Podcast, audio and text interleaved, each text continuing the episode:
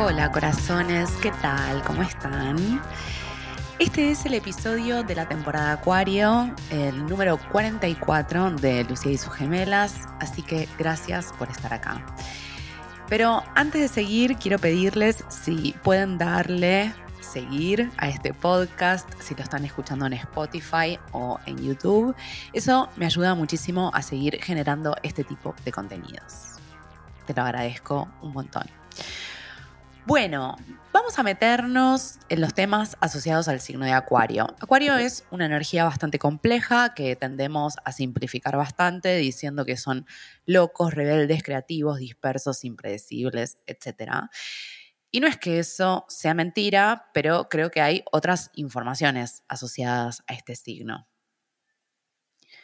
Por un lado, Acuario es un signo de aire, pero es un signo fijo, regido por Saturno y por Urano. Entonces, que sea un signo de aire quiere decir que viene con mucha información sobre las relaciones, especialmente las de amistad y compañerismo. Y acá ya salimos de la amistad, hermandad que aparece en Géminis o los vínculos sexoafectivos y de espejos que aparecen en Libra. Con Acuario entramos en las dinámicas grupales, colectivas, comunitarias. Y creo que este tipo de vínculos, que son vínculos muy de la casa 11, son bastante incómodos para nuestra cultura porque no sabemos bien cómo lidiar con lo comunitario. Y te voy a dar un ejemplo muy simple y muy concreto de esto. ¿Participás de las reuniones de consorcio de tu edificio? ¿Participás de asambleas en tu trabajo, por ejemplo? ¿Formas parte de algún tipo de organización? Viste que si participás, sabes que aparecen una serie de dificultades. Y si no participás, puede ser que sea porque no tenés tiempo, porque te tenés que ocupar de cosas concretas de la vida cotidiana, como trabajar, no sé, llevar a tus hijos a la escuela, etcétera. Y si no, puede ser que sea también porque te da fiaca. Decir, uh, no, no quiero. Bueno, a esto me refiero. Si registramos la cantidad de literatura que existe sobre vínculos, vamos a ver que se habla mucho sobre la familia nuclear, mamá y papá, y la relación de pareja, la relación con los hijos, pero sobre la amistad y las comunidades hay muy poco escrito. Es cierto que en los últimos años distintas autoras, sobre todo autoras mujeres, empezaron a ensayar algunas reflexiones sobre este vínculo tan particular. Las primeras que se me vienen a la mente son Brigitte Basallo y eh, Bircano, que es filósofe. Pero es probable que haya otras personas que yo no conozco. Si tenés sugerencias, puedes dejarlas en los comentarios. Acuario nos lleva a ese terreno donde se presenta lo caótico, Urano es el regente moderno, pero también aparece cierta regulación. Después de todo, el regente antiguo de Acuario es Saturno. Entonces, cuando entramos en modelos vinculares que van más allá de la familia tradicional y del vínculo de pareja que conocemos, cuando empezamos a hablar de redes afectivas, de amores colectivos y de la fuerza de la vida que está circulando y que también se manifiesta en el amor por las otras especies, empieza a aparecer la pregunta sobre la responsabilidad vincular, cuáles son los pactos que establecemos y cuáles son las formas posibles de regulación. Y para eso vamos a necesitar establecer acuerdos. En el ideal acuariano, estos acuerdos no son impuestos, hay paridad, no hay nadie que esté por encima o por debajo, y el resultado es producto del consenso. Eso suele traducirse, sobre todo en espacios comunitarios como la voluntad de la mayoría. Y esto es interesante porque Acuario está vinculado a la idea occidental de democracia, del gobierno de las mayorías. Y acá no está la imposición de la voluntad de un rey, de una sola persona, porque ese sería un asunto leonino. En el polo acuariano hay un colectivo que decide.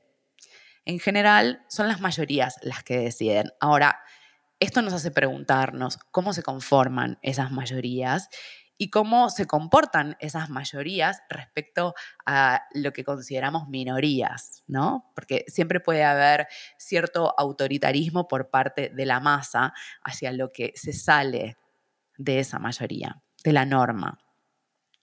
Entonces, una de las problemáticas acuarianas es y sobre todo saturninas, Saturno como regente de Acuario, es definir cuáles son los bordes de la comunidad, cuál es el alcance. Este es el, el, encuentro de Acuario con Saturno, su regente tradicional. Y vamos a poner un ejemplo muy concreto.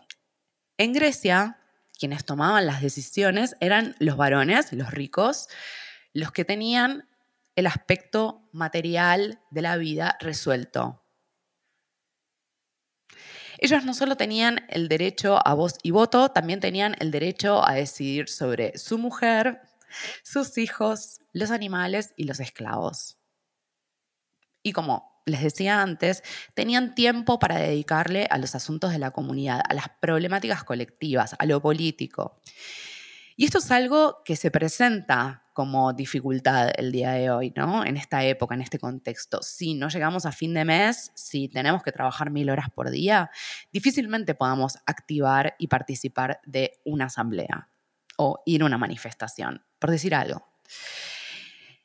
En la democracia ateniense quedaban excluidas las mujeres y los esclavos. Los esclavos siempre eran los extranjeros, eran los otros.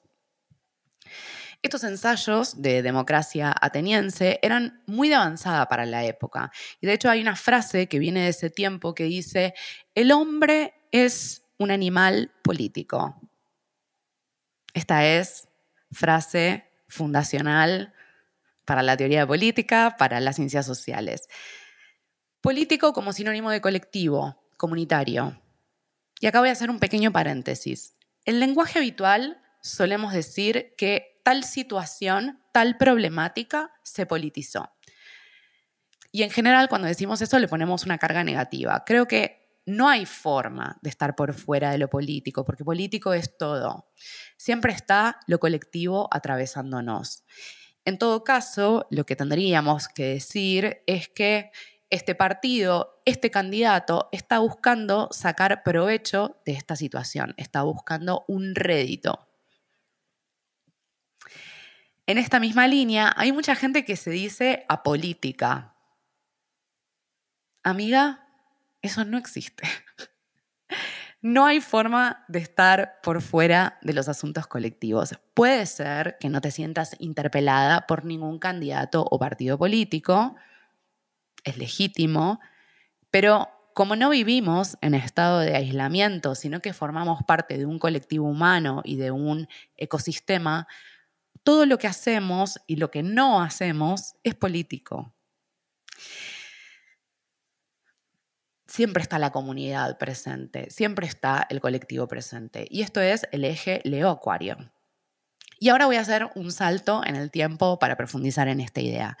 En la década del 60, la frase era, lo personal es político.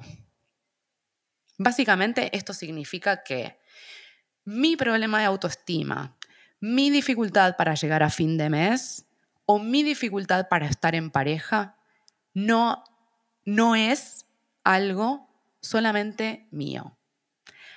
Aunque pueda rastrear en mi biografía y en las decisiones que tomé, hilos de los que tirar para ver cómo desarmo ese nudo. Estamos en el eje Leo-Acuario, lo personal y lo colectivo. Sí creo, y me parece importante hacer la aclaración, que tenemos la capacidad de maniobrar o modificar el estado de cosas, que podemos actuar y tomar decisiones. Pero eso es en un marco limitado por lo que el colectivo habilita, por lo que el contexto de época en el que vivimos posibilita. Y acá están dialogando Acuario, un signo de aire, con sus regentes Saturno y Urano. Las ideas, el colectivo, el tiempo, el espacio y los cambios. Cuanto más nos alejemos del colectivo, más en los márgenes estaremos. más cerca de la locura y la exclusión social. Por eso, en Grecia, lo peor que te podía pasar en esa época, hace 3.000 años, era que te echaran de tu comunidad. Sin tu comunidad perdías todo tipo de referencia, enloquecías. El exilio era un gran castigo. Ahora, en este contexto, en los 2000, en los años 2000, resulta un tanto tentador pensarnos por fuera del colectivo. Es como muy atractivo, como que nos hace sentir que somos especiales, ¿no?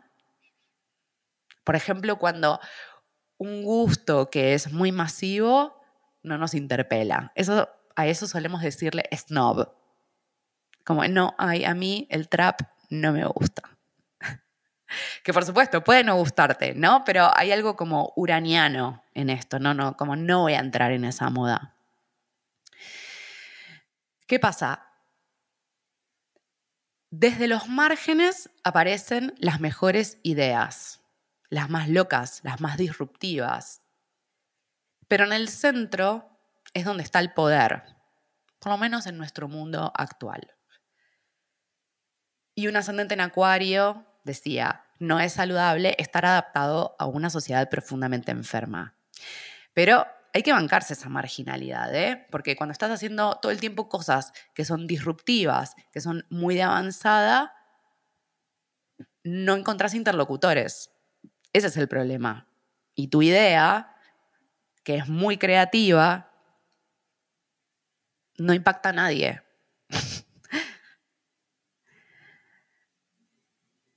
Ahora, es necesario traer esa información que viene de los márgenes, de los momentos de locura, de esas instancias reveladoras. Eso hace que las estructuras más resistentes se empiecen a mover. Ahora, es verdad, porque las dos cosas son ciertas, que en ese movimiento desde los márgenes hacia el centro se pierde mucha información. Con la astrología pasa un poco eso, la astrología que es algo muy eh, uraniano. Está como la astrología más em, científica, podríamos decir, como más la de los astrólogos tradicionales, que están en su estudio, investigando, haciendo cálculos, pensando en cosas. Y luego está la astrología masiva, como la astrología pop. Entonces hay algo de esos tecnicismos que se pierden cuando llegan a la difusión masiva de la astrología. Cada una cumple su rol igual, ¿eh? Por supuesto que voy a defender a la astrología pop. ¿Por qué no? Pero bueno, pasa eso y pasa con un montón de otras cosas. Pasa con los feminismos, pasa con el ambientalismo, pasa con el colectivo LGTB, una cosa es la información que está en los márgenes y otra es la que está en el centro, la que está circulando masivamente. Por supuesto que existe la posibilidad de construir en los márgenes. Y siempre estarán quienes quieran ocupar los márgenes de los márgenes, ¿no? Como ser la disidencia de la disidencia. Yo creo que las personalidades muy uranianas saben de esto y en algún punto lo buscan. Pero claro, el precio es la soledad. Y acá voy a volver un poco atrás, a la frase, el hombre es un animal político, porque seguimos en temática acuariana. En esta frase hay un reconocimiento de que el ser humano no puede vivir en soledad, porque si no, enloquece. El ser humano es gregario y no existe en estado de aislamiento. Por eso hay algo de esta forma de vida actual, urbana, encerrados, viendo pantallas, que nos termina perturbando mucho. Después estamos deprimidas y no sabemos por qué. Y claro, porque falta contacto con otros seres humanos, falta contacto con los árboles, con los animales. Bueno, refiere a esto.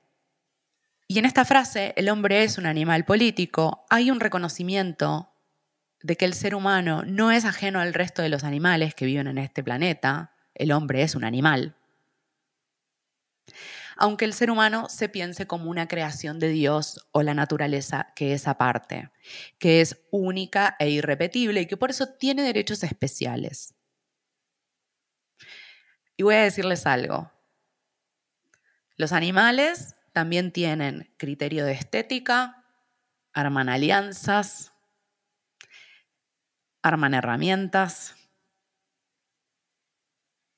Hay registros de animales del mismo género en pareja, o sea, animales gays. Hay mucho que revisar también en nuestras ideas sobre la naturaleza, no solo sobre qué es lo humano, también cómo pensamos a la naturaleza. Y ni que hablar de que las plantas son hermafroditas, como suele decirse. Lo queer aparece en la naturaleza. Entonces, no sé si estamos tan lejos como solemos pensarlo. Y voy a volver a traer un dato histórico para darle fuerza a mi argumento. En la Revolución Francesa, uno de los eventos fundacionales de la cultura moderna de Occidente, aparece un cuestionamiento profundo a la monarquía. Es la famosa bandera de libertad, igualdad y fraternidad no sé si hay un lema más acuariano. Al momento de la Revolución Francesa, Plutón estaba en el signo de Acuario. Y yo no sé si sabías, pero no importa, te lo cuento, que este 2023 Plutón entra en el signo de Acuario un ratito y luego vuelve a entrar definitivamente para fines del 2024, principios del 2025. Entonces, no es que vaya a pasar exactamente lo mismo que en ese momento histórico, pero sí puede haber algún tipo de conexión. Durante la Revolución Francesa aparecen las primeras semillas del movimiento feminista. Aunque las mujeres participaron activamente de las revueltas, quedaron por fuera del derecho a decidir, a tener voz y voto. Otro aspecto interesante de la Revolución Francesa es que aparecen los primeros registros de los movimientos por los derechos de los animales es interesante porque hay un avance, hay una conquista de derechos, pero hay actores que quedan excluidos. Las mujeres y los animales quedan por fuera. Quedaron en el lugar de lo otro, de los excluidos, de los extranjeros. Entonces, definir los bordes de una comunidad viene de la mano de decidir quiénes son sujetos de derecho y quiénes quedan excluidos, quiénes quedan en los márgenes. O sea, ¿quiénes ocupan el lugar de Urano? ¿Quién o quiénes ocupan el lugar de lo otro? Esta es la pregunta del elemento aire, es la referencia a la otra edad y es incómodo. Y es cierto que las mujeres votamos, también nos preguntamos si esta forma de la democracia representativa e indirecta funciona pero los animales aún son considerados cosas, objetos de los que se puede prescindir o extraer algún tipo de ganancia.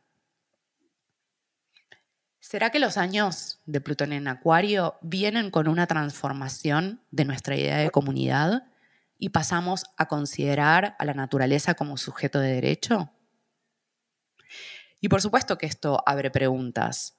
¿Cómo podrían expresar su consentimiento o rechazo los animales o incluso, y vamos más allá, los árboles o un río. Otra pregunta que es muy de Urano en Géminis a partir del 2025. ¿La única forma de expresar el consentimiento es a través de la palabra hablada o hay otras formas? No casualmente, en el circuito esotérico empezaron a aparecer muchas personas que hacen comunicación interespecies y empezaron a aparecer libros que hablan sobre cómo piensan los árboles o qué formas de comunicación tienen. Esta es información que está en los márgenes, pero que yo creo que poco a poco se va a ir acercando al centro. Y antes que pienses que soy una delirante, que igual sí soy, quiero decirte que este proyecto de pensar a los animales como sujetos de derecho, a, los, a la naturaleza como sujeto de derecho, estaba en en la reforma constitucional que no fue de Chile, apareció en los discursos de Francia Márquez y Gustavo Petro en Colombia. Y también algo de esto estuvo en la retórica de Lula. No me parece para nada casual que esto esté apareciendo en Latinoamérica, porque el legado de las culturas ancestrales es muy potente. Yo creo que por el contexto ecológico en el que estamos, este va a ser uno de los debates que se viene.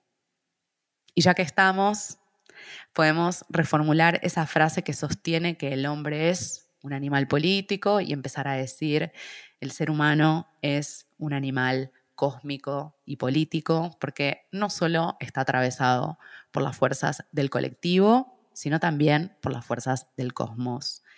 Y esto es algo que cualquier amante de la astrología sabe.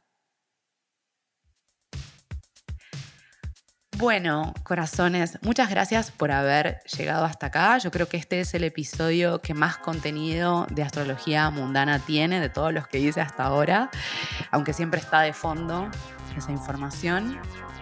Espero que les haya gustado y espero sus comentarios en redes sociales o por mail. Ya saben que pueden escribirme a mi correo electrónico que es hola.lugaitan.com. Un abrazo muy grande y gracias por estar ahí. Les quiero muchísimo.